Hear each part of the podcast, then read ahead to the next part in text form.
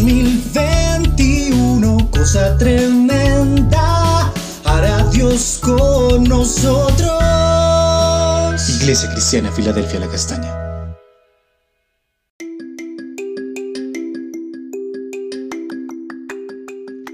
Buenos días, amada Iglesia del Señor, eh, Filadelfia de la Castaña. Continuamos nuestro estudio en Juan el capítulo 11, versículo 1 al 16, donde nos habla la muerte de Lázaro. Vamos a ver la primera parte. Leamos desde el versículo 1 al versículo 5.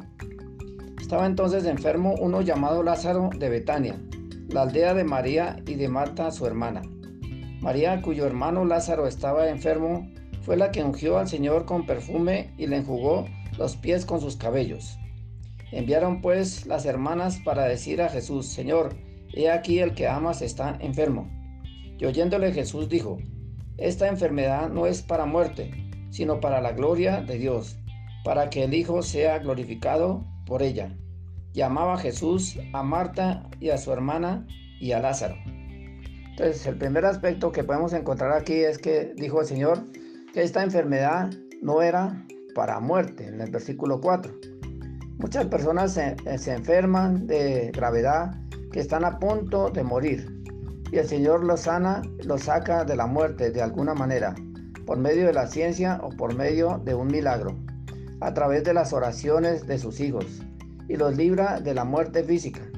Así como eh, el salmista David oró en el Salmo 13, versículo 3. Mira, respóndame, oh Jehová, Dios mío, alumbra mis ojos para que no duerma de muerte. Y el Señor le escuchó.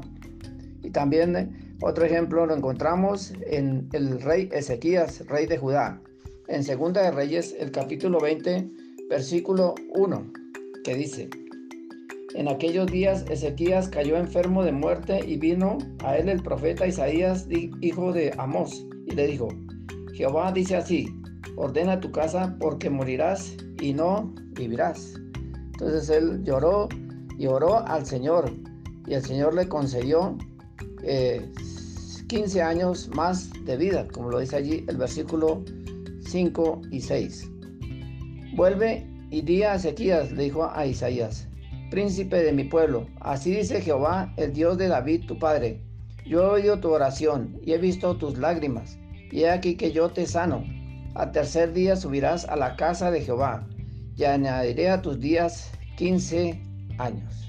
Entonces el Señor le contestó esa oración y le sanó. Y Señor nos puede sanar de diferentes formas y agregar años de vida a nosotros.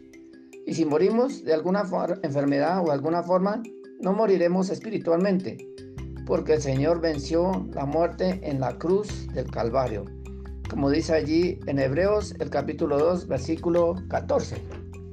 Así que por cuanto los hijos participaron de carne y sangre, él también participó de lo mismo, para destruir por medio de la muerte al que tenía el imperio de la muerte, esto es, al diablo. El Señor venció la muerte, por eso allí el apóstol Pablo en 1 Corintios 15, 55 y 57 dice, ¿A dónde está muerte tu aguijón? ¿A dónde está sepulcro tu victoria?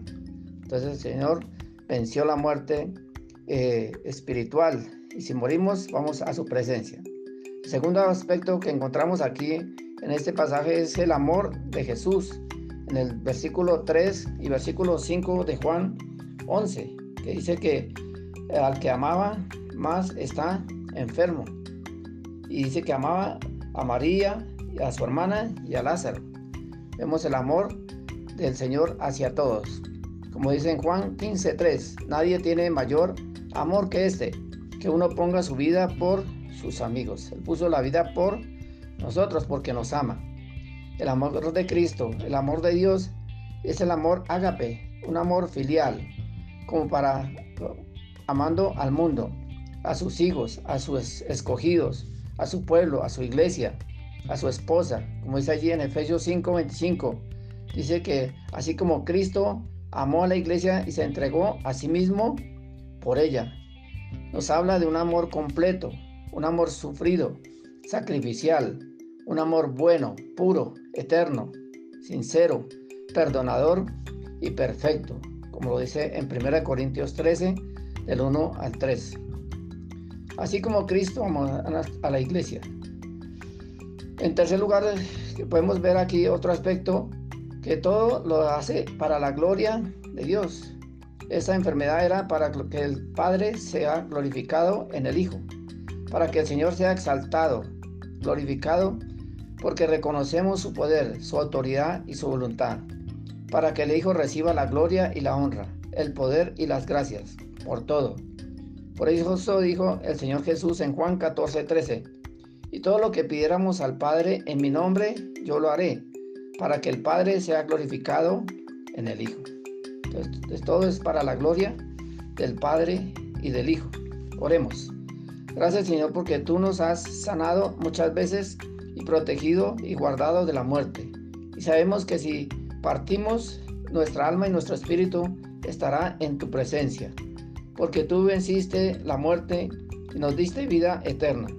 Y todo lo haces para, por, que el poder eh, tuyo sea glorificado en el Hijo Gracias por amarnos tanto y por dar tu vida en la cruz. Gracias Padre por darnos a tu Hijo, por amarnos a nosotros. Gracias porque también nos dejaste tu Santo Espíritu, porque tú quieres hacer cosa tremenda con nosotros. Amén.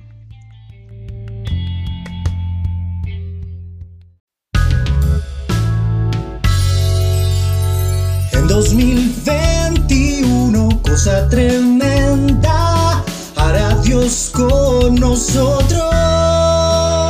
Iglesia Cristiana, Filadelfia, la Castaña.